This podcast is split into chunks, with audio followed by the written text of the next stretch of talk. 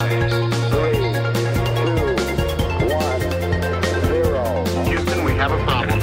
Rubrica de Ciência da Tarde, em direto, falamos de um estudo internacional que procura avaliar as reações emocionais dos profissionais de saúde que estiveram a combater a pandemia e continuam a combater a pandemia. Desta investigação faz parte uma equipa de investigadores da Faculdade de Psicologia e de Ciências da Educação da Universidade de Coimbra. Este estudo que parte das evidências crescentes de que estes profissionais de saúde experienciam reações emocionais adversas, como o aumento dos níveis de ansiedade, depressão, trauma e burnout. E para nos falar um pouco mais sobre esta esta investigação temos connosco Marcela Matos, é coordenadora do estudo em Portugal. Muito boa tarde e bem-vinda. Boa tarde, boa tarde Ana Filipe e Miguel, obrigada pelo convite. Como é que surgiu esta ideia de analisar o estado emocional destes profissionais de saúde?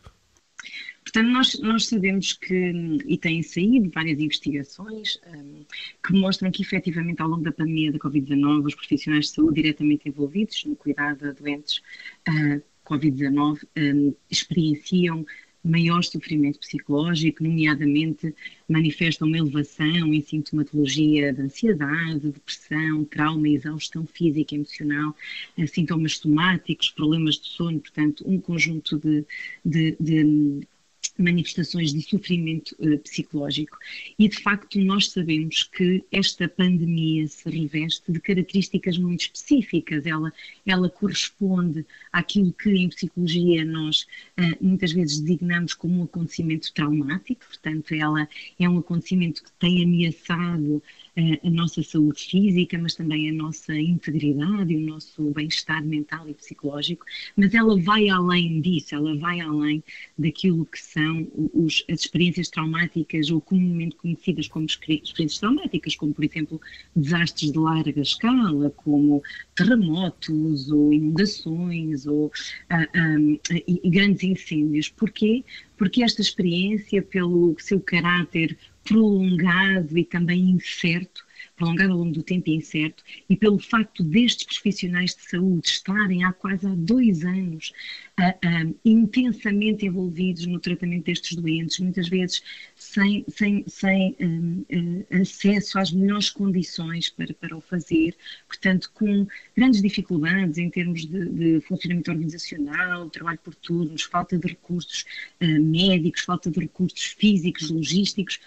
Um, e o confronto destes profissionais diariamente, não só com esta ameaça, mas também com a profunda tristeza, com a, a, a, sentimentos de tristeza, de perda, de luto, que estão uh, diretamente envolvidos com o facto de, de, desta, desta pandemia estar associada a uma elevada taxa de mortalidade e, e com o facto de muitas vezes estes profissionais uh, uh, não conseguirem salvar os, os, doentes, uhum. torna esta experiência particularmente única idiosincrática e que faz com que ela se, eventualmente, supomos nós, se distinga de outras uh, experiências traumáticas e outras reações a tragédias. Portanto, é, é isso Portanto, que, vão, que vão tentar perceber. Mas, Marcela Matos, este é um estudo internacional, pergunto-lhe que países é que uhum. estão envolvidos e se este, este padrão, este tipo de, de, evidências que vocês têm, são também padronizadas, são semelhantes a todos os países que estão envolvidos. Portanto, nós estamos, este estudo está a ser implementado um, em Portugal e também no, no, Reino Unido. Isto está a ser promovido pela Compassion Mind Foundation, mas ele vem no decurso de um estudo multinacional que está a decorrer e também coordenado por nós no CINEIC, que é um estudo multinacional que envolve 23 países a nível mundial e que tem investigado o impacto da pandemia na saúde mental, não só na população geral, mas também nos profissionais de saúde. E, portanto, é neste contexto que este, que este estudo surge e, portanto, aquilo que nós uh, esperamos encontrar é que efetivamente estas reações, muito embora possam ser aqui um pouco moderadas pelas particularidades, não só do momento da pandemia e da evolução da pandemia em determinados países e também pelos próprios sistemas nacionais de saúde de cada país. Uh, há aqui aspectos que têm a ver com a forma como nós, enquanto humanos, respondemos a este tipo de tragédias.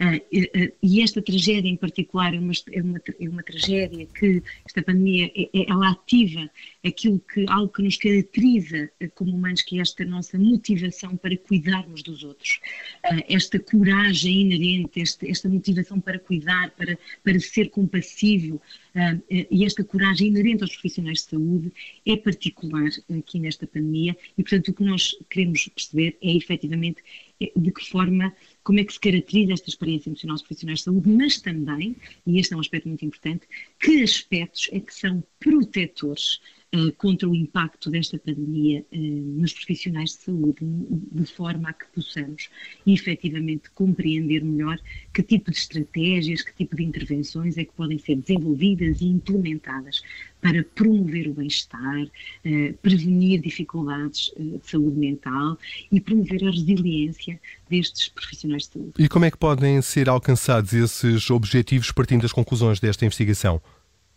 Portanto, esta, esta investigação, ao, uh, uh, esperamos nós revelar um pouco mais acerca da, da, natureza destas experiências, mas também de que aspectos é que podem efetivamente ser protetores. Por exemplo, nós temos uns aspectos que vamos investigar e que já temos resultados deste estudo multinacional que estamos a fazer na comunidade em geral e profissionais de saúde, aponta para que a compaixão, ou seja, esta nossa motivação para sermos sensíveis ao sofrimento, uh, nosso e dos outros e, e, e tentarmos uh, fazer o que está ao nosso alcance para tentar aliviar esse sofrimento, a par da nossa ligação aos outros e de outras competências, outras formas de lidar, de coping adaptativo, são fundamentais para mitigar o impacto da pandemia na nossa saúde mental e em sintomatologia traumática. Nós já temos resultados publicados, efetivamente, que mostram isto. E, portanto, aquilo que nós esperamos encontrar é que, efetivamente, estes resultados esclareçam e identifiquem aspectos específicos desta experiência nos quais seja possível e, portanto, intervir e também de que forma é que podemos intervir. Portanto, nós uh, uh, hipotetizamos que será através desta promoção destas competências para a compaixão em relação ao eu, em relação aos outros, para a ligação aos outros, estratégias de coping adaptativas. Portanto, tudo isto imaginamos que possa ter um papel fundamental aqui, uh, mas só os resultados, obviamente, desta investigação é que permitirão, permitirão esclarecer isso. E Marcela Matos, para isso vocês precisam de, de voluntários, pessoas que colaborem convosco neste estudo. Portanto, como é que quem nos está a ouvir o pode fazer? E, e, todos os profissionais de saúde estão incluídos, não é? Podem participar.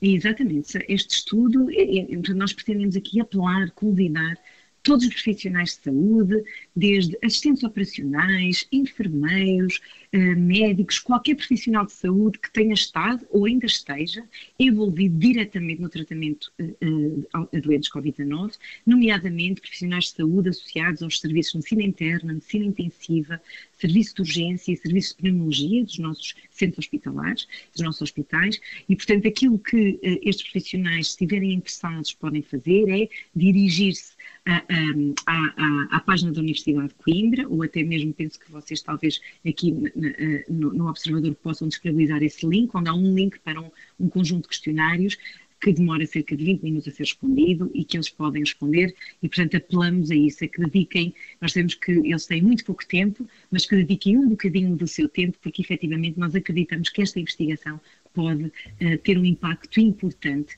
a nível uh, também de alertar as nossas, as nossas autoridades de saúde pública uh, e, e os nossos políticos para a importância de cuidar também da imunidade psicológica, digamos assim, eh, eh, da nossa comunidade e, em particular, destes profissionais de saúde que, eh, de forma tão heroica, têm combatido esta pandemia. Essa parte vai também, vai também fazer parte do estudo, essa, essa questão da, da, importância dada aos profissionais de saúde, o sentimento que os profissionais de saúde têm da atenção que recebem, por exemplo, de, enfim, das entidades políticas. Isso vai ser também estudado, Marcela Matos, no vosso estudo? Sim, há, há um, um, um ou dois itens que têm a ver precisamente com isso, com a forma como estes profissionais de alguma forma se sentem apoiados pelas suas organizações, pelas organizações e pelas instituições em que, em que se inserem, sim. Muito bem, uma coisa é certa, estaremos aqui à conversa para conhecer essas eh, conclusões, as conclusões desse estudo internacional. Marcela Matos, muito obrigada por ter estado connosco. Muito obrigada, muito obrigada Ana Filipe e Miguel, foi um prazer, obrigada. É a coordenadora deste, deste estudo em, em Portugal, que envolve aqui a Universidade de Coimbra, envolve a Faculdade de Psicologia e de Ciências da Educação, estudo internacional para avaliar as reações emocionais dos profissionais de saúde que estão a combater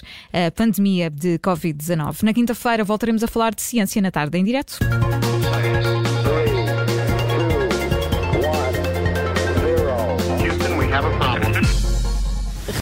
Obrigada por ter ouvido este podcast. Se gostou, pode subscrevê-lo, pode partilhá-lo e também pode ouvir a Rádio Observador online em 98.7 em Lisboa e em 98.4 no Porto.